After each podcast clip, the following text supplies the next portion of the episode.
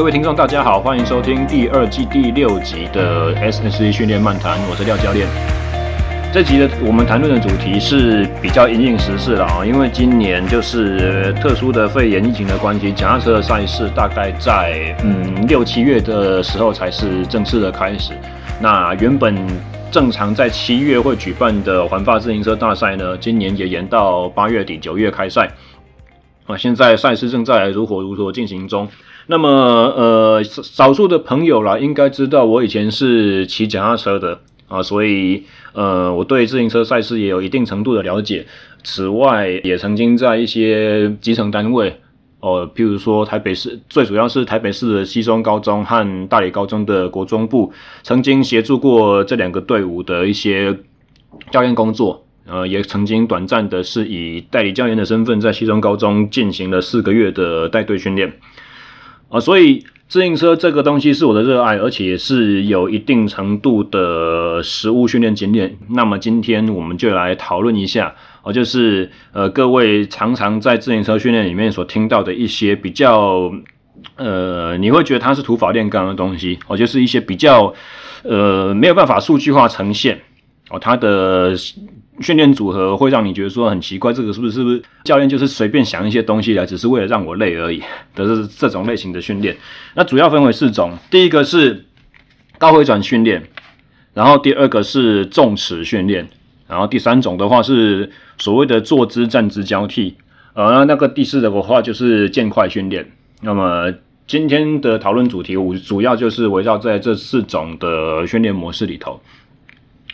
那么其实，呃，虽然我的题目是说土法炼钢，但实际上，呃，这四种训练方式，其实在自行车体能的专项体能的生理意义上面，都各自有着非常重要的角色。哦，只是说它好像不新鲜。哦，听这些方法好像不新鲜，好像以前都已经做过了。那么在新的训练工具，譬如说是心跳表，或者说功率计出现之后。呃，这些训练方式就慢慢的被大家所遗忘，以至于呃后来就有一点好像它的这些很好的训练工具的价值就被就被淡化哦，大家就因为不了解、不熟悉、不知道怎么使用，而慢慢的就会把这些东西，就是这四个训练项目，就是归类为说啊，全部都是乱练，没有必要哦，没有意义、不用做的东西。那其实我们先看第一个啊，高回转训练，为什么我们要做低阻力的高回转？哦，主要其实在于，嗯，自行车它是一个重复性，它是一个叫做，呃，我们术语叫做循环式的运动。所谓循环式的，就是说你所有的动作基本上都是重复一而再再而三的出现，它比较不会像是有一些加速啦、急停、刹车、身体的位置和角度的变换。哦，这种呃，所以类似像游泳啦、自行车啦、跑步啦，或者说呃越野滑雪或划船这些。重复类似的动作一而再三的出现，他们就被归类为循环式的动作。那么循环式的动作，它有一个特征，就是呃，你的动作效益、你的效率越高哦，你每一个动作的执行和输出，你的呃所参与的肌群能够越加有效的彼此去协调，去呃共同完成这件事情哦。肌肉中间的彼此间的 cross talk。哦，或者是同一条肌肉里面不同运动单元怎么样去最佳最有效的整合，就会决定了很大一部分，决定了你的动作效率。那么这个是在人的一些基础耐力提升的同时，其实它是一个非常有效的去提升运动表现，或者说延长耐力运动表现的这种方式。你可以把呃，譬如说我们今天讲最大摄氧量好了。哦，只要讲到耐力运动，大家都会想到最大摄氧量，因为大家都知道说耐力是要呃消耗氧气的，我们会很喘，我们心跳会很高，那大家就会把氧气的消耗当做是一个很重要的指标。但是其实这件事情可以分两个方向来看。哦，如果用汽车比喻的话，最大摄氧量，摄氧量的高或低，我们可以想象成是汽车的耗油程度或者是排气量的大小。哦，所以排气量越大的引擎通常都越有力，马力就越强，扭力就越强。然后耗油，呃，每公升吃，每每分钟吃掉多少公升的汽油，这个数值越大的话，通常也代表说我的引擎马力可越佳，这是其中一个。但是另外一个就是怎样，就是运转的效率，哦，也就是说所谓的油耗。每一公升可以跑几公里的这种概念，或者是说，呃，比如说我们想象那种很高马力的这种涡轮增压的那种拉力赛的引擎，两公升的引擎，我装涡轮增压，我就可以输出四百多匹马力的这种概念，就是说我一样是小排气量的，有点类似好像最大摄氧量比较小的运动员一样，但是因为我输出效率太好了。所以我可以用这么少的排气量，我就可以达到高品质、高马力输出。所以大家可以从就是 capacity，我就是燃烧肝糖或者是消耗氧气的这个方面去想耐力运动，也可以从另外一个方面想，就是同样的摄氧量，你输出的功率，哦，你所维持的速度，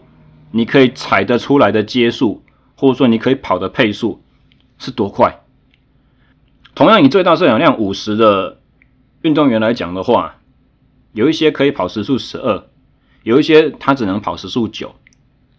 哦，如果同样以最大摄氧量七十的运动员来讲的话，有一些他可以是世界级的耐力运动员，他可以是脚踏车一小时世界纪录的维持者。有一些像是，譬如说我。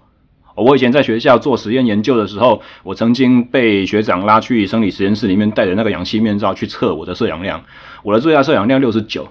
六十九其实已经接近世呃世界级运动员的水准了。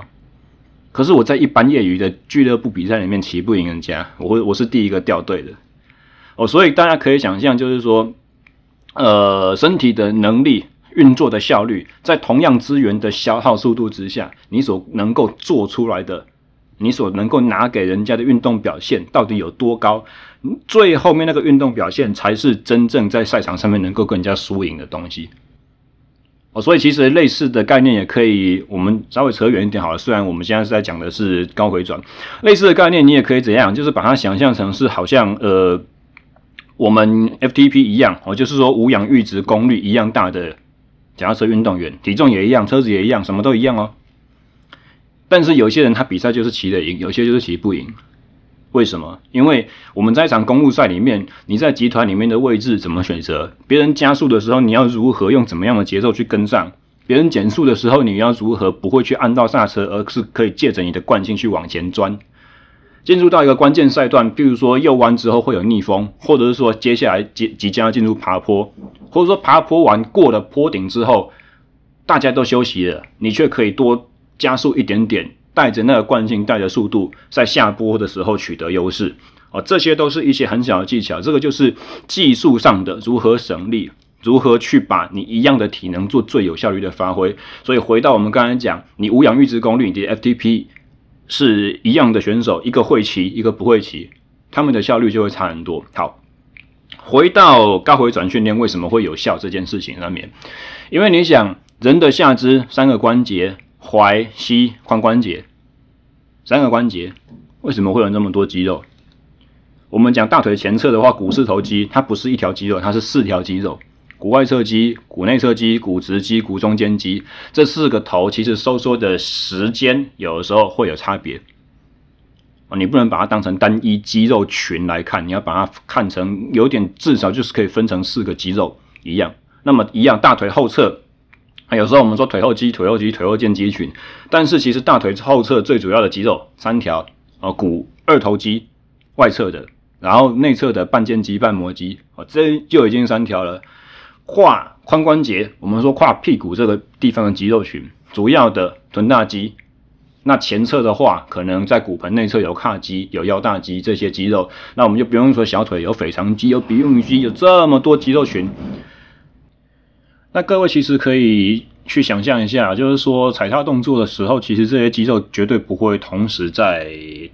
同一个时间开始收缩，同一个时间放松嘛，对不对？哦，他们彼此应该是一个协同，而且像接力的关系，有点像是接力赛的那个棒式啊，第一棒接给第二棒，第二棒接给第三棒，完成一个踩踏圆整个圆圈的动作。好，那如果是类似这种接棒关系的话，是不是我们在传接棒的过程中越顺？哦，譬如说第二棒助跑开始到达到最高速的时候，第一棒刚好追上它，这个时候我们可以把接力棒完整的传递到下一棒手中，我们就不会损失到任何的时间。哦，这个是这是肌肉协同作用，你们可以想象的一个比方。那么为什么轻时的高回转踩踏会能够有训练效益呢？啊，因为刚刚所讲到的人体下肢的这些所有的肌肉群，他们要协同完成一个踩踏三百六十度一整圈这个动作。哦，有的时候，譬如说腿前侧和腿后侧的肌群，它在收缩开始和结束的时间点上面，并不是呃非常干净利落。哦，并并不像我们刚刚所讲的接力赛的那个接棒一样完整的接完。那这种缺这种缺陷呢，其实它一点一点的都会吃掉你一的一点点力量，和一点点时间。也就是说，这个是一个踩踏技术上的不完整。但是这些缺陷呢，我们在比较偏向于就是中低的转速，哦，譬如说我们一般在练车做基础耐力训练的七十至八十 RPM 这种转速区域呢，是看不出来的。那比赛的九十和一百，相对比较高的转速，这些缺点就会被稍微放大一点，它就会无形中去消耗到你的力量。而因此我们在做轻时高回转训练的时候呢，目的就是要怎样去把这些腿部的肌肉群彼此之间传接棒的顺序去把它练好。哦，最简单的方法是我们是利用滚筒。哦，不知道大家有没有看过那种，或者是呃听过啦，就是一种叫做滚筒的训练器材，而不是我们肌肉放松用的那种泡棉滚筒啊，foam roller 不是。哦，那种滚筒是后轮有两个大筒大桶身，那前轮有一个桶身啊。脚踏车的话，就是摆在这三个滚筒上面，后轮和前轮会用橡皮绳联动这样子。那基本上你在骑的时候呢，你是在原地，你车子是在原地，可是因为没有任何的外加的辅助装置可以去束缚住你的车子，所以你骑在滚筒上面的时候呢，你必须要借由自身的呃车感去平衡。然后你如果我们做这种踩踏训练的话，我们在譬如说一分钟之内，哦，尽力的去踩，你去数自己踩踏的圈数。呃，如果数到一百二十，左脚右脚算一圈嘛。如果我们从一数到一百二十，刚好就是骑完一整分钟的话呢，这个转速就是一百二十 RPM。那我们在速度再拉高点的话，可能可以骑到一百五、一百六 RPM。啊，但是也许刚开始的时候没有办法撑完一整分钟。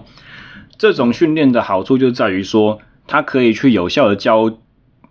教会我各个肌肉群之间传接棒的这种效率。为什么？因为当我的 RPM 提升的时候，譬如说我们刚刚从七十，我刚刚说就是一般耐力训练，就是你出去长距离，然后跟朋友拉赛聊天骑乘三四个小时，哦七八十 RPM 这种呃转速域的话，你每踩一圈，每一条肌肉相对收缩的时间都比较长。那如果肌肉收缩和收缩之间有交叠，交叠的部分，呃，相对的就会比较，相对于整圈呢、啊，整个踏板圈所花的时间，相对的交叠时间就是占不那么重的比例。但是你想想看啊，如果我今天骑的是一百四十 RPM 的话，哦，它几乎是七八十 RPM 的两倍高，我脚脚踩踏每一圈的时间都会缩短到剩下一半，剩下一半而已。啊，那么每一条肌肉最适合的收缩时间这个区域。或者是你如果把它曲柄想象成是角度的话，每一条肌肉负担的那个相位角，如果相位角不变的话啦，那整圈的时间，肌肉收缩的时间相对来讲是缩短，缩短成你之前习惯练的大概只有一半而已。那不同肌肉之间在接力棒在交接的时候，那个棒式啊，那个肌肉收缩重叠的时间，譬如说，呃，你的大腿股四头肌。哦，譬如说你的大腿前侧最重、最前面那条股直肌，它在大概十二点钟方向的时候，它必须要担负着一些把脚往上、膝盖往上抬到最高点，同时膝盖向前踢出去的这个作用。哦，如果这个时候它的作用跟我的臀大肌、臀大肌我提早开始做收缩，但是呢，股直肌在把膝盖往上提，臀大肌已经开始想要把膝盖往下压的时候，它们彼此之间是不是就成了一个互相制衡、扯后腿的角色？哦，这两条肌肉收缩的时间如果重叠在一起的程度不变的话，我在较高转速时候，它进行踩踏的时候，等效上等于是我把这个缺点放大，因为重复时间不变嘛。但是你整圈整个踏板圈，或者是每一条肌肉所需要负责收缩的时间长短，缩短成为剩下一半了。哦，所以你肌肉交叠重复的那个时间会变两倍。你所有的踩踏里面的一些小瑕疵，所有的错误，所有的互相牵制扯后腿这种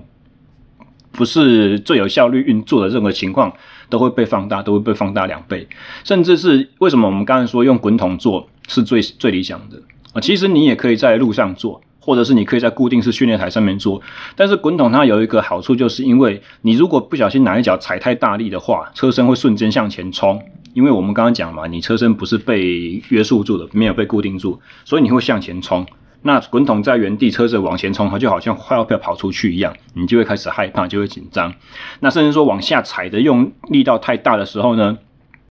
反作用力关系，踏板会给你一个向上的力道。那我速度踩高一点的时候，我的屁股就会被一直往上抬，一直往上抬。随着你每一脚往下踩，车子就往前冲一下，你的屁股就往上跳一下。那各位想象，如果我刚刚所讲的一百二十甚至一百四十回转数那种踩踏速度的话呢，你的屁股每一分钟要快速的在坐垫上面撞击坐垫一百二十下啊，那这其实是非常不舒服的。所以这种简单的方法就可以教会你用这更好的踩踏效率。肌肉和肌肉之间彼此更加的协同作用，同时呢，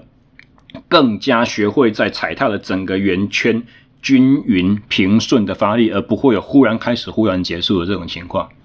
好，所以这个就是轻齿比或者说低阻力高回转速的这种基本的训练价值。当然，在不同的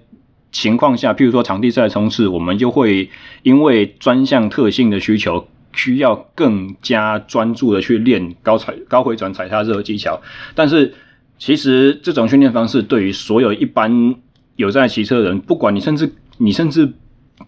就算你是不比赛的呃车友们，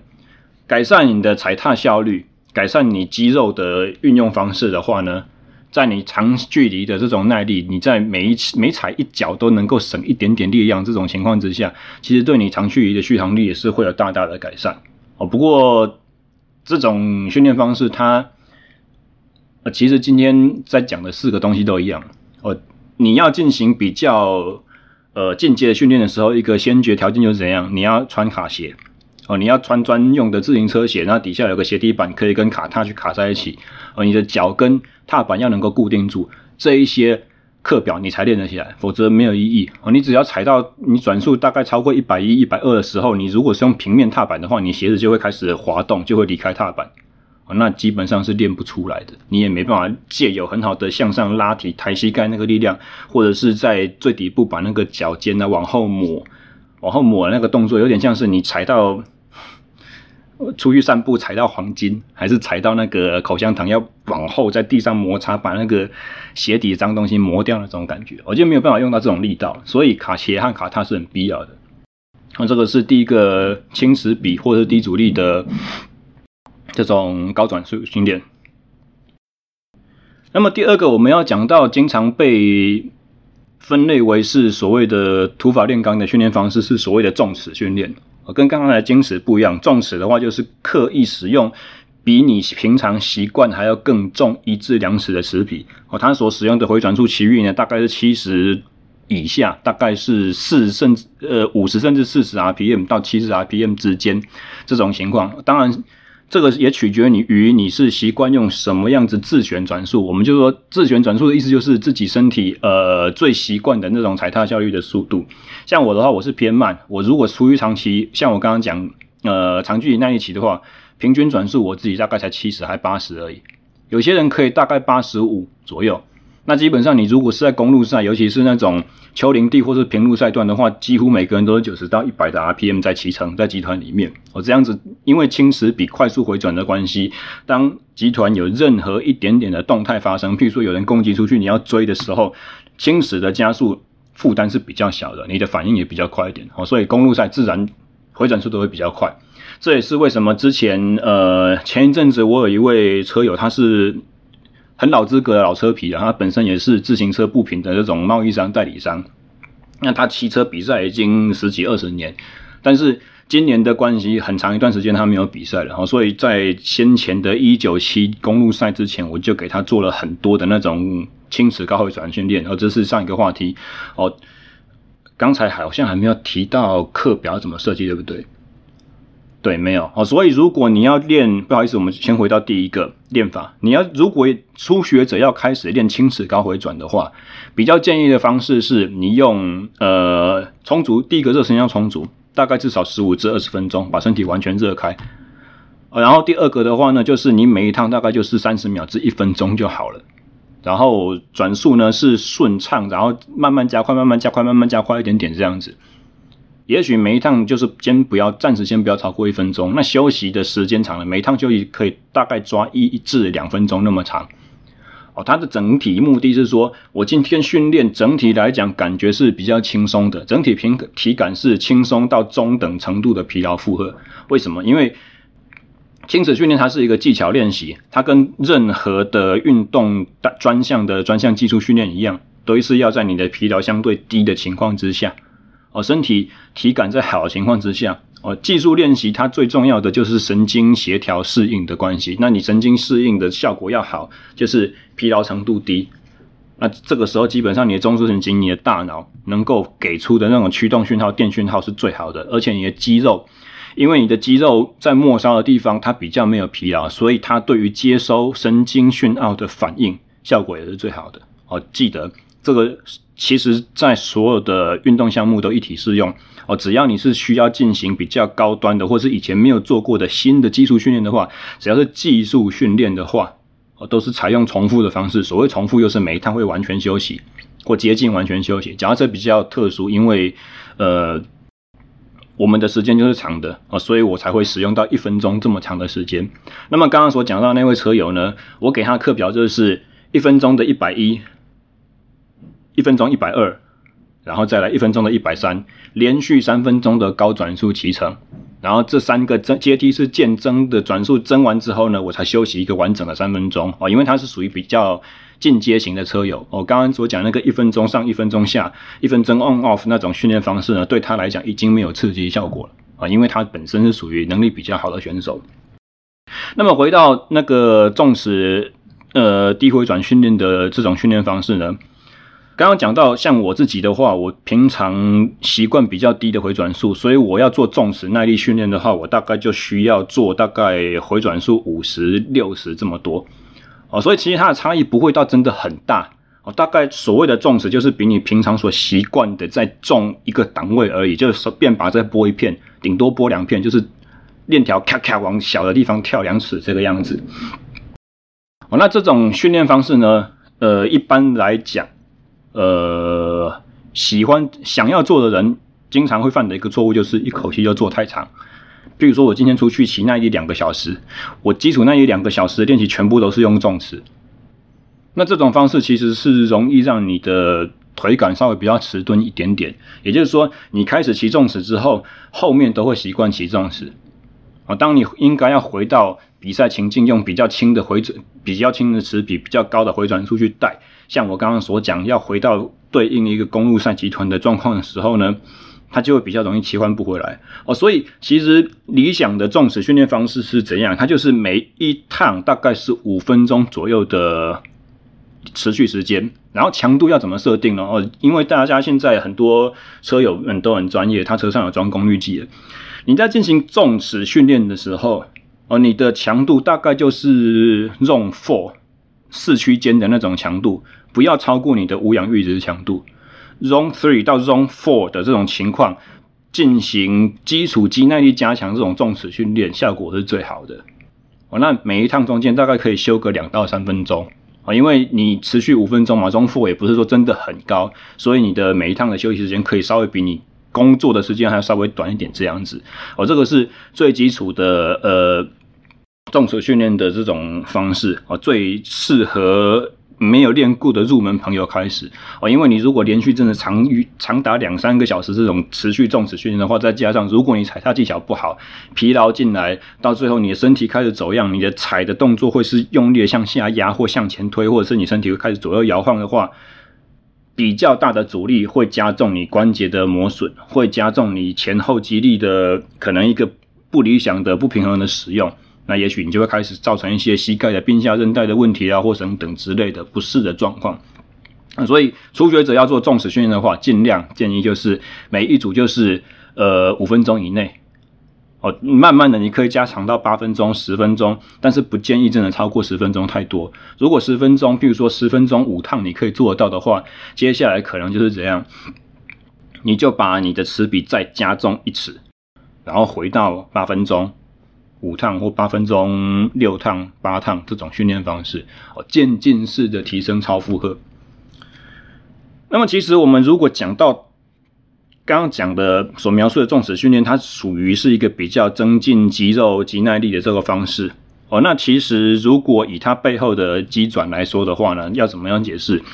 对重齿训练的研究，其实最疯狂、最最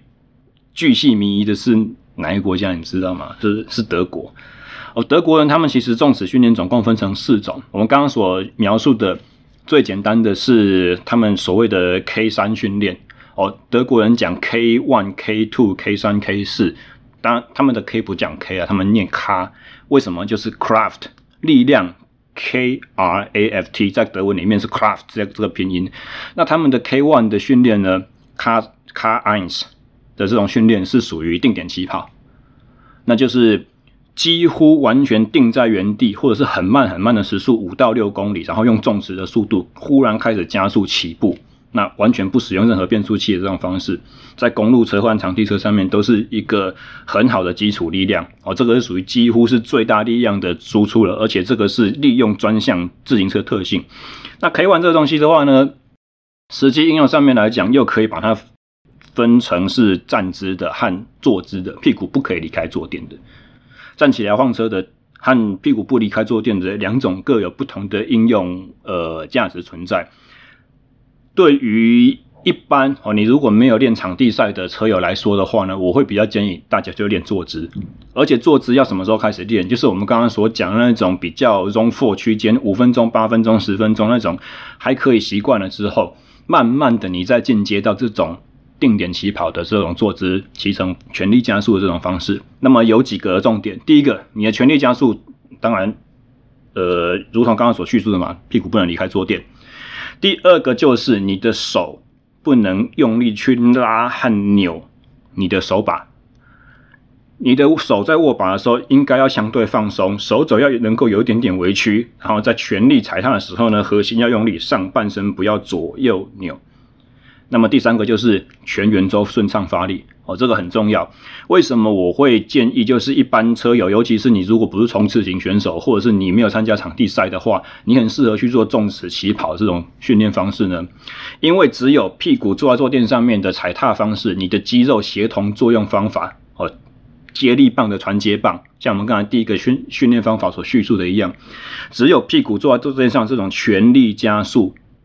它所训练出来的呃力量模式、力量运用模式、踩踏模式，才是能够有效转移到你骑车时候绝大多数时间百分之九十五以上时间的这种踩踏上面。你要练站起来超可以，但是站起来的这种情况在一场公路赛里面很少，大概百分之五左右。只有在最关键的加速的时候，或者是你骑得很长。想要转换一下肌群使用，屁股有点酸，想要给它回血一下的时候，才会站起来骑。所以站姿的加速，除非对对你的专项来讲，譬如说你是 BMX 的那种曲道竞速的选手，或者是你是场地赛的那种计时赛选手、团队竞速选手，否则的话，站姿的起跑实用价值对绝大多多数的车友来讲比较没有那么的大。你还是可以练，为了好玩还是可以练，但是我比较建议骑坐姿。那全圆周发力，当然。这跟刚才我们在讲呃五分钟那种 K 三训练，哦呃 Zone Four 却持续五分钟、八分钟、十分钟那种，在德国的训练体系里面，他讲是属于 K 三，是属于一个比较肌耐力的练法。哦，当然你要做 K one 和 K 三。为什么我要全圆周发力？它的道理是相似的，因为你的力量如果是忽然出现、忽然消失的话，对肌腱、韧带、软组织的冲击比较大，你比较有可能累积伤害，而且你会学到错误的发力习惯，又回到那种之前接力棒、传接棒不好的那种呃形态了。那么我们这边讲到的 K one 和 K 三这两种训练方式，另外 K two 和 K four 呢？K two 它是比较属于一种瞬间加速的。短冲刺的这种高强度间歇，它的空冲刺秒数，呃，不好意思，回去讲到 K one，因为还没有讲到说到底怎么练。K one 的训练，基本上我个人认为，我个人会给的建议，大概就是六秒钟以内就好了。然后你看到六秒钟或十秒钟这么短的时间，因为你要全力冲，你不可能码表按开始再按结束嘛，对不对？你一定是双手握着握把握下把，然后就开始冲了。你不可能会先把码表按下去，然后再握。哦，这样子算的时间都不对，而且你在全力冲的时候，你的视线也没有办法很专心的看在你的码表上面数字到底跳到第几秒，这样的话怎么办？我会建议这样子，你就是就起跑位置之后，全力开始踩，左脚右脚穿一圈，一二三四五六七八九十，数到十下就结束，就是这么短。那为什么要做这么短？因为跟刚才我们在做轻持高回转的这种原因类似，我不希望你在做神经适应训练的时候有疲劳的因素掺杂进来，有疲劳的掺杂进来的话，那个训练品质基本上就是低的。那我希望我高品质的训练，我才能够让我的大脑记忆住最好的施力模式嘛，对不对？那我当然不希望他记忆到那些错的东西啊。所以，尤其是在我们在做，我们刚刚刚讲 K One，它是属于一个最大力量的训练方法。那最大力量它其实是对中枢神经的神经讯号驱动力，那个放电的那个电量是非常非常消耗的。那我们大脑能量能量其实有限。你一口气放电一大堆的话，神经突触和突触之间传递讯号的化学物质，它都需要时间来回充。哦，中枢神经的疲劳其实是，呃，你没有办法，不像我们就一般训练概念上面的疲劳一样，像是譬如说我肌肉会很酸，我的收缩速度会慢掉，我会软脚，我会迟钝，或者是有烧灼的感觉，或者是我会很喘很喘，心脏跳超级快，一直流汗。不会，中枢神经疲劳的模式，像刚才那种 K one 训练的话。它的疲劳模式是这样子：你全力冲完六秒钟，感觉诶还没有什么累到。这个时候，如果叫你马上开始做下一次的六秒钟的话，你就会做不起来。你的训练品质就会下降，你就没办法加那么快，你的加速节奏就会从刚才的一二三四五六七八九十变成一二三四五六七八九十，会慢掉。哦，这个就是中枢神经的疲劳模式，所以，呃，如前如前所述，加速的时间就是六秒钟，或者是踏板数十圈。那么中间休息要休多久呢？因为有这个现象的话，我建议五分钟以上，最好是五分钟以上。哦，就算你是耐力非常非常非常好的选手，三分钟大概是最少的状况，三分钟大概是最短的休息时间。你中间就是轻持、轻松踩就好了。那这种训练方式呢，其实非常适合在公路上面做，甚至是你可以把它当成是呃，譬如说现在我们如果没有什么特殊赛事，我们把当成是一个比较基础训练的时候，我今天要出门骑四个小时基础耐力的，你可以在热身完之后先做三趟这种重尺加速，后面的训练你就再继续去把它骑完就好了，轻松骑完就好。这样子的话，其实会有相当呃相当好的适应效果，因为等于是你在把呃身体刚热机完了之后，利用这种强而有力的收缩方式，全力的肌肉的征召，去把你说的快缩肌纤维的这些单元全部都动用起来，全部都把把它们叫醒一遍。哦，这个我我有一个很特殊的比喻，就是呃阿宾哥和士官长的这种这种关系哦，之后有有机会的话再详谈。哦，这个是属于 K one 的练法。那 K two 的练法的话，它比较进阶一点点哦，而且它比较有点像是类似 VO2 Max 高强度无氧耐力这种练法。它的模式是全力加速二十秒，然后中间是休息大概六十秒左右，十趟以上的这种训练模式。哦，它的重点是在于说，你你在相对中到高的速度，还要能够快速的。全力加速出来哦，它是属于训练一个快速力量的方法。呃，这个是德国训练模式的 K two。那么 K four 的话呢，呃，K two 和 K four 我比较不会特别建议，就是入门车友刚开始练习，因为他们，嗯、他们的训练的效果转移了，转移效率或者说边际效用，就是你你你练这个东西到底划不划算？对于能力很好的选手来讲，你练这个有值得。对于能力还没有到那么好的选手的话，你练这个东西，他会，他刚开始所能够给予你的成效不至于那么的大。啊所以 K two 和 K four 我们比较不常讲。K four 是什么呢？K four 的训练就是轻齿和重齿交替，等于它有点打破 K 三训练的那种坏处。就是我们刚刚讲 K 三训练，你如果长时间的话，你会累积一个习惯，就是我就是用这种七十六十几的 RPM 的节奏去踩。哦，所以 K four 就是要打破这个问问题嘛，它要有很好的肌耐力训练的好处，但是它不要有那种你踩踏结构被。你踩踏节奏感被破坏的这种副作用，所以 K4 的训练方法是一分钟的重齿，一分钟的轻齿，一分钟重齿，一分钟轻齿。举例来讲，就是我今天我要做的是 Zone Three 到 Zone Four 这种可能就是 Tempo 至呃 LT 的这种强度区间的训练的时候呢，我先骑我习惯的齿比，比如我今天做新月台的话，我选了一个齿，我骑骑骑骑骑到感觉好像都顺了哦，九十 RPM。我低头看，大概九十 RPM 是我要的。下一趟的时候开始，我就是把九十 RPM 那一齿，也许是后飞轮，可能十七，我又加重一齿变十六，骑一分钟。骑完这一分钟呢之后呢，不是退回十七哦，是退到十九齿去，比刚才十七齿再轻一片，强迫自己用相对高的速度去骑完下个一分钟，然后再跳回十六，然后再到十九。用这种方式反复去做训练哦，属于一个比较速度变换的类型哦，训练类型。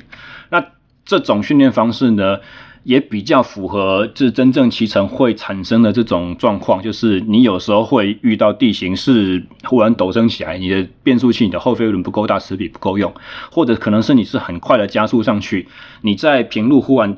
接切到一个缓坡，那缓坡可能只有三百公尺长，你不想要切小盘，你就维持在大盘，然后用。原本的齿比可能只退一两齿，硬靠过去，要带着速度，要带着惯性，呃，或者是瞬间遇到逆风，或者是你进弯要出弯的时候，不小心你档位不对，你没有时间退档，你就是要加速。哦，这种属于比较好像是呃汽车引擎的扭力的这种训练强化。哦，这个就是 K4 训练所要练到的东西，其实就是你可以把。第一个啦，今天我们讲到第一个高回转训练和第二个重齿训练，他们都想象成可以去改善你的引擎的扭力区间的这种感觉哦。如果有在看一些改装汽车、机车杂志的人，就会知道说扭力它是一个旋转方向的力量嘛。那有一些比较高效能引擎的话，它的扭力最最好的范围就会只有在某个 RPM 区间，所以它就必须要频繁的换挡哦。如果我们对于变速器，我们对于我们的变速箱、脚踏车的变速器的那种要求不那么大，我们想要把腿力变得更好用，就是要把腿能够发挥扭力的转速区域去扩散、去提升。哦，这是一个呃，今天所讲第一种和第二种训练它会有的好处在里面。呃，那么我们在稍微详谈一下刚刚所讲的坐姿重齿比起跑这个东西好了。哦，其实。随着我教练经验、只要执教经验越来越长，我自己练呃脚踏车竞赛的时间也比较长。慢慢的，我会把这种重齿起跑的重要性变得越来越看重。为什么啊？因为其实力量要提升，它的先决条件就是它是属于比较中枢神经系统的方面的突破。哦，所以如果是长期训练 K 三这种。训练方式的话呢，刚刚我们讲 K 三，它是概念上属于一个极耐力的啊，但是实际上，因为它还是一个属于五分钟到十分钟这种状况，所以每一脚踩出来的力量是不会够强，不到不到强到可以进行一些超负荷的方法，反呃超呃不到可以诱发一些超负荷这种前提，那么持续时间来讲，呃没有办法够长。因为刚刚我们所说不希望你做两个小时以上嘛，对不对？然后你去看强度区间的话，它又只有在三区、四区，没有突破到五区以上，都没有进入到真正的所谓的高强度区间、无氧区间。那如果以耐力训练方式的话来说的话，它也没有办法，因为它没有进行到耐力方面的超负荷嘛，哦，强度区间超负荷，所以它在耐力训练概念上，或者它对心脏的这种压缩能力的训练上，可能也不够好。呃，这是很多人对于重齿训练的一个重齿肌耐力训练的一个批评。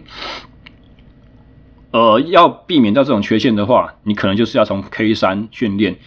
进步到 K one。但是为什么在这边还是会跟朋友们建议 K 三呢？因为 K 三训练有一个很好的好处，就是它对肌肉的运动单位征招相对是偏向于呃快缩肌纤维哦，也就是我们刚刚所讲那个很懒惰的士官长，也可以把他叫醒。那士官长虽然懒，你叫不动，但是你一叫动能力就很强，对不对？翻天覆地的事情，士官长都可以搞得定啊。呃，比如说营部来督导啊，或者说什么小兵搞了一堆什么出包啊，收不了尾啊，都要这种能力很强啊，平常神龙见首不见尾的这种家伙来搞定嘛，对不对？K 三训练就有点像是我在呃中到低强度的区区间，我却能够驱动这些高强度才能够叫得醒的士官长出来帮我一起干事情一样。那相对来讲的话，他有一点累，但是他所累积的负担疲劳又不像五区间的那种高强度训练那么高哦，所以这个是纵使高呃低回转的肌耐力训练会有的一些好处，那它的坏处就是它没办法要求你的大脑一口气把所有的电力嘣全部下去哦，所以这种中枢神经驱动讯号的这种训练，或者是说改善踩踏协调滑顺度的技巧训练的话，还是以坐坐姿的六秒钟加速哦。坐姿起跑这种 K one 会比较适合哦。以上就是呃踩踏方面的呃，一般大家概念上会觉得说是土法炼钢这种两种呃训练方法。其实哦、经过这样子的说明，大家相对呃相信就可以知道，这种老教练喜欢的方法，它还是有很重要的价值存在。它也有很重要的生理机制，是我们能够有效去改变的，哦，所以要怎么样子去把它最有效融入自己的课表里面，就是要知道说如何用正确的时间参数，如何用正确的强度设定来取得最好的收获和避免掉他们会产生的一些问题所在。然后今天所要讲的第三个啊，就是坐姿和站姿的交交替训练，而这个主主要是属于比较是在。爬坡方面的比较属于一个中等程度的坡，呃，缓坡或陡坡来讲的话呢，这比较属于适合在陡坡上面去做训练。中到陡啦，不是真的很陡，十趴以上那种坡度，大概是八趴左右，五到八趴这种坡度，很适合做这个作战直交替踩踏。那当然，你要做这种动作的话呢，你的基本爬坡能力要有了。要能够不会太差。你如果某一条路线你是平常不限制你的食品，你就必须要喘得饿 喘得要死不活才能够登顶的话，那这种坡道可能就不适合让你来来做这种训练。要能够做这种坐站姿交替爬坡训练的这种路线呢，是你可以大概相对轻松哦。如果费力程度是一到十分来讲的话，你如果不去拼命，你可以有办法在大概五六分轻松程度骑完这点整条路线。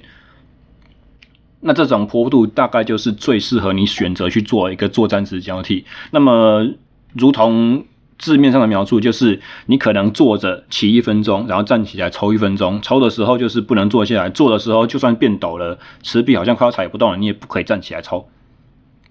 那这个东西最重要的就是怎样呢？去训练你在爬坡的时候不同姿势的变换，不同姿态，尤其是站姿的时候，你的躯干、你的上肢的力量要怎么样子去加，呃，最有效的去加入到车身的摆动，然后增加你踩踏的这个力道。然后再来就是怎么样？因为很多时候比赛的爬坡攻击是一波接着一波，你必须要应对，你必须要去反应你的对手的节奏，你并不是自己。怎么配觉得最顺，你就可以很有效的去把坡爬完。很多时候不是，你必须要去硬去跟对手所对你释放出来的攻击，或者说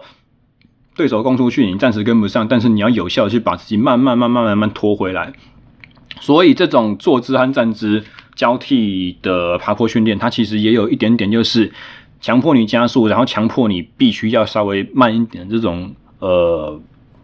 呃。骑乘的这种训练，对于爬坡道上的战术使用，这种实战的价值，它是非常非常高的。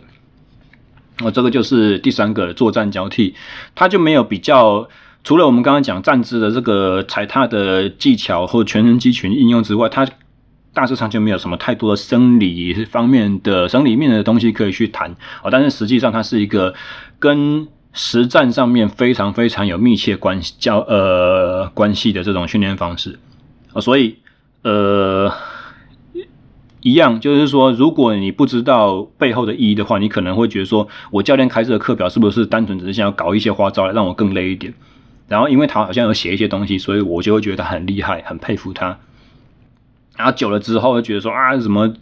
这这看起来好像在耍猴戏一样，你就开始怀疑。其实这是有很重要的意义在的。那么第四个，第四个，我之前在大概高中端在带学生训练的时候呢，也是一个呃，我非常喜欢开给他们的训练方式。同时，也是针对我个人来讲，我比赛中最常发生的缺点，因为我相对的爆发力还算不错，但是我的耐力和速耐力非常的差，哦，所以我在比赛中常常一发动攻击的时候，或一发动最后冲刺的时候，第一步都可以赢人家，最后就会被追过去，我的尾数都不够好，哦，所以我们在讲我今天要讲的第四个训练方式，就是属于一个比较渐快的模式。啊，有点类似我刚刚所讲的，一百一、一百二、一百三的这种回转速训练一样，但是，呃，基本上我会把它的时间缩短三十，缩短为大概三十秒至一分钟。你开始的时候大概是用七十百分之七十的全力去冲，然后越往后面的时候，你转速越加越高，速速度越加越高，你的出力程度越加越高。等到三十秒或一分钟结尾的时候，理论上是你最疲劳的时候，你要能够骑出最高的速度，单趟。那一趟训练中间的最高速度，这是为什么？这是这这种加速技巧是在有点让呃对自己能力底细不太清楚的选手，能够知道他在多疲劳状况之下还有多少的余力可以拿出来。哦，所以当他在发动一个冲刺的战术的时候，他就可以比较巧妙知道说，我什么时候能够让别人，譬如说在场地赛的情况，哦，场地赛是逆时针。跑环状的跑道，那外圈就是比较长，比较吃风，所以超越一定要从外道超。但是如果你能够有效在弯道中间，等你对手发动攻击要从你的右侧钻出来的时候，如果你的渐快能力有的话，你就可以把速度再偷偷拉高一点点，让他没有办法第一时间压过，他就一直留在外圈走走比较远的距离，一直吃那个风。哦，所以这就是一个属于在前方用速度牵制的这种战术运用，前提就是这样。像我刚刚所讲的，你要知道自己的底气有多少，你要做这很多这种渐快的训练，你才知道说我什么时候开始喘起来，开始酸起来，腿开始沉重迟钝的情况之下，我还剩下多少余力可以拿的这种训练方式。那么这种是属于比较。呃，长相对长程冲刺的决胜关键的这种能力的训练，大概就是说，比如说一个在在一个公路赛的末尾要冲终点的时候，你开始发动攻击了，哦，我不小心终点还有三百公尺，可是你前面已经全部都没有人了，你左顾右盼，所有的对手都还在盯你的时候，那这个时候怎么去发动一个长程的攻击，然后有效的在。最佳射程以外，你还要能够获胜，也许就是要利用这种速度牵制的能力，哦，渐快的这种这种能力，才能够赢得你的一个比赛。那刚刚讲公路赛了，因为为什么不讲绕圈？因为绕圈赛就是同一个圈圈一直绕，一直绕，一直绕。理论上你都已经把同一个终点的状况看了十几二十次，四四五十次。你有四五十圈，你就通过四五十次起终点嘛，所以你应该要把你什么地方，在哪一个路标，在哪一个地形地貌出现的时候，你就要开始发动全冲了，那个距离就要抓得准准的。所以绕圈赛不应该出现太提早，必须被迫发动攻击情况。通常都是在公路赛最后结束了小集团冲刺，或者有可能是爬坡，也有可能，因为有的时候爬坡并不，尤其是。你比赛成绩越顶尖，你的对手的实力越一致，就越有可能出现到两三个人一起进终点这种小集团冲刺的状况。哦，最近我环法也慢慢看到已经过了十几站了，进入到中期，我们偶尔还是可以看见那种逃脱集团成功进终点，然后大集团在后面追不上的这种状况。啊，你看看，如果是三个人、两个人、五个人，你要怎么冲？他开始的速度一定相对是缓慢的。然后有的时候呢，大家会有耐心等到终点前一百公尺甚至五十公尺才发动决胜的攻击。但如果你是属于那种瞬发力不好的选手，你耐力就是比人家强一点，但是你就是没有瞬间那个啪的那个 power 的话怎么办？你就会变成说你要被迫进行长程的这种攻击，长程五百公尺、三百公尺左右。哦，所以这个时候你的渐快能力就是相当的重要。你要像刚刚所讲的，你要知道自己在多累的时候还有多少余力可以拿出来。你在前方的时候，你要怎样牵制你的对手，让他的前轮就是压不过你的前轮。那么这种训练方式，虽然我们在讲这个是一个终点决胜能力，但是务必要知道，它不是只有冲刺选手才需要练的。哦，有的时候我们不要把自己定型，也不要在。呃，比赛之前就先入为主的灌输自己的观念，就是说啊，我我我们领先集团拉出来，可是我身旁的这几个全部都是比我快的，那终点我也冲不赢，那我干嘛干嘛抢？不要用这种方法去把自己的作战方式限制哦，就是你要知道自己，你如果知道你自己渐快的能力够好，那你知道自己的衰退率比你对手稍微差一点的话。可以选择这种比较稍微偏长程的攻击哦，这个是第四个渐快训练，它的它的一个最重要的战术价值所在。好，那么以上我们讲到了四种，第一个是高回转，第二个重视，第三个作战交替，然后坐姿战争交替，第四个渐快训练。哦，那其实上述这四种呢，我们真正要说起来的话，哦，在现今功率当训练当道这个时代，你会发现他们好像没有办法去。有效去分类到功率训练的任何一个框架里面哦，譬如说我的 K1 训练好了，它它是一个非常非常高强度的，但是总趟数非常少，然后总持续时间非常少哦。K1 我通常都会做三趟到五趟而已，不会超过五趟以上。那你看五趟的六秒，总共也才三十秒，这能够累积什么 TSS 什么训练压力？其实这它训练所能够呈现出来的效益。它能所能够对你身体骑车，不管是在生理上或者是技术上所达到的改善，都是远远没有办法使用功率训练系统这这一套数据的统计去统计去有效的显现出来的。再举一个例子，K 三的训练，它是属于一个 Zone Four 的训练，但是 Zone Four 你要持续相对长的时间，三十分钟一小时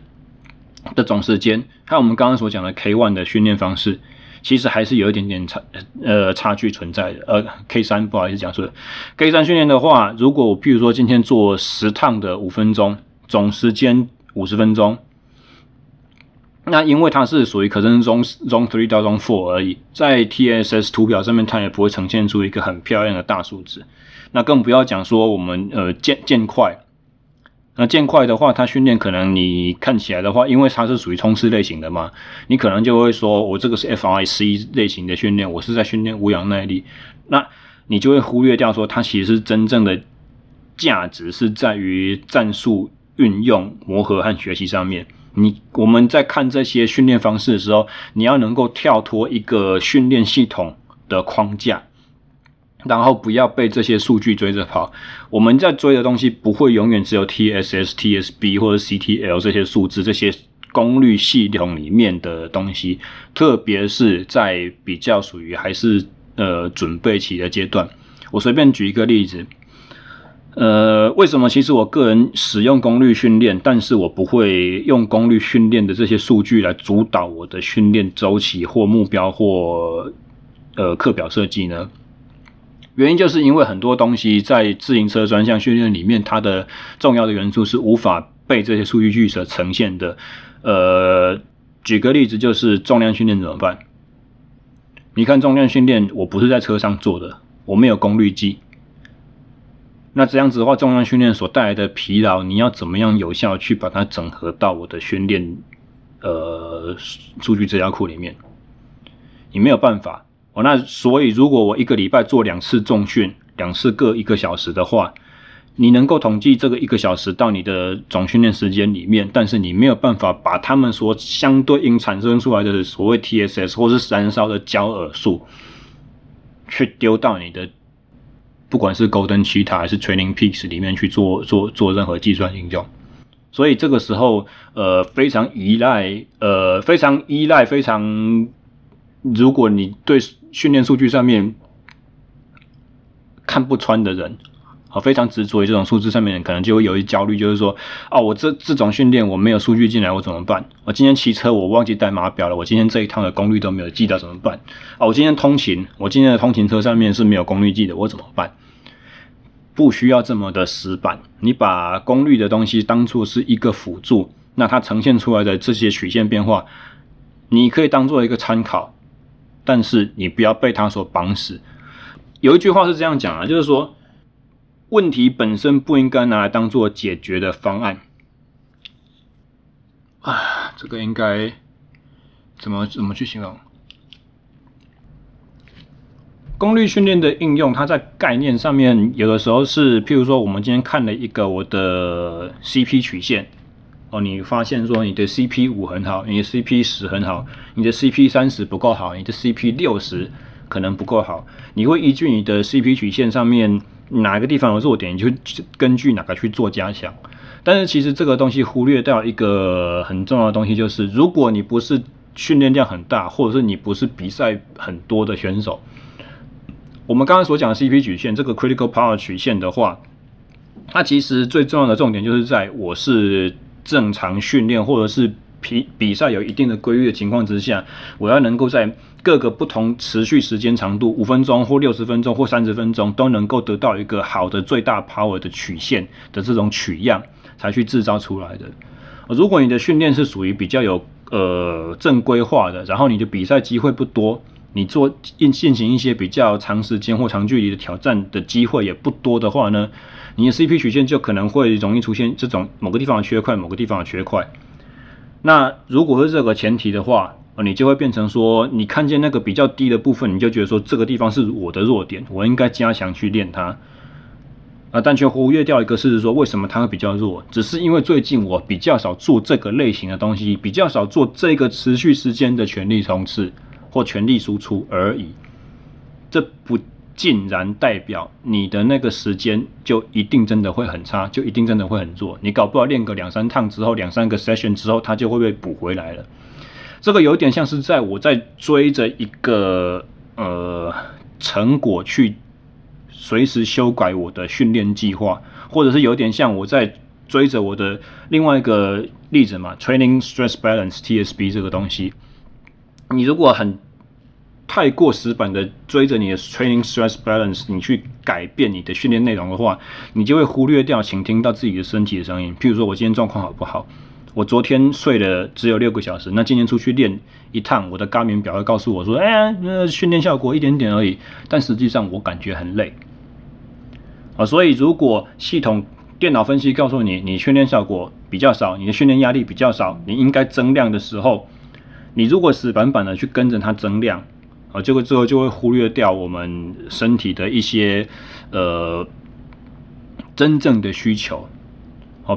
譬如说再举个例子，我今天如果是骑一趟的四个小时低强度有氧训练，和两趟的两个小时低强度有氧训练，试问他们的效果会一样吗？训练效果上来讲？我如果这个两个两趟两个小时，我是一趟出去骑一个路线，骑完之后坐在 seven 休息十五分钟，吃东西、聊天、打屁，跟车友鬼混，然后再重新上路。两趟的两个小时和四趟的呃一趟的四个小时训练效果会是不一样的。那我们再举另外一个例子，我如果是早上骑了两个小时，我傍晚又骑了两个小时，那这个训练会不会有什么好处？可想而知，它一定会跟单趟的早上一个一个早上四个小时训练方法训练效果不一样嘛？但是它会有没有什么？它它它会是缺点还是优点？不知道。然后这种所累积的训练压力指数呢，在电脑系统里面可能也是一样的。它不会分你骑一百二十五瓦的第一分钟和第一百二十分钟，它不会做出这些分辨哦，所以。呃，太过于执着功率训练的时候呢，你就会把你解决问题的手段，也就是那个功率计，也就是那些数字，你在使用这些手段的时候，有时候会忘记你的手段就是问题的本身。哦，所以如果某个元素是问题的一部分的时候，你就不应该拿它来当做解决方案的一部分。呃这个是我对于太过于死板追求者功率系统，呃，功率训练系统的一些可能批评或批判了。那像今天所讲到这四种，呃，一般大家会认为说，啊，你这个又没有很严格的这种数据化的证据可以证明它是有用的训练的时候，你也会有点套落入这个圈套里面，就是这些训练价值。而这次今天所讨论到这四种训练方法，你以为它土法炼钢，但实际上是怎样？它都有一些，它都会有一些理论上可行，那潜在也会有很大的训练帮助这种意义在。那如果你因为这四种方式不属于你所信奉这个教条体系，你就把它省略的话，那其实你会忽略掉很多你可以潜在可以进步的点。自行车运动它毕竟是一个运动。它是一个在场上跟人家呃输赢胜负的东西，它不是一个我可以耐久、越最时间最长，或者是我骑一个六十分钟，我的平均功率越最大，或者平均功率除以体重数字最高就能够获胜的东西。哦，今远远没有这么简单。所以今天所提到的这种四种一般呃大家概念上面认为它是土法炼钢的训练方式，其实。各位车友们，呃，如果你有机会可以把它应用到自己的训练规划里面的话，你会发现它是会有非常非常大的帮助啊。这个是以上，这是今天节目所希望带给大家的。那么比较难得的就是我们今天用了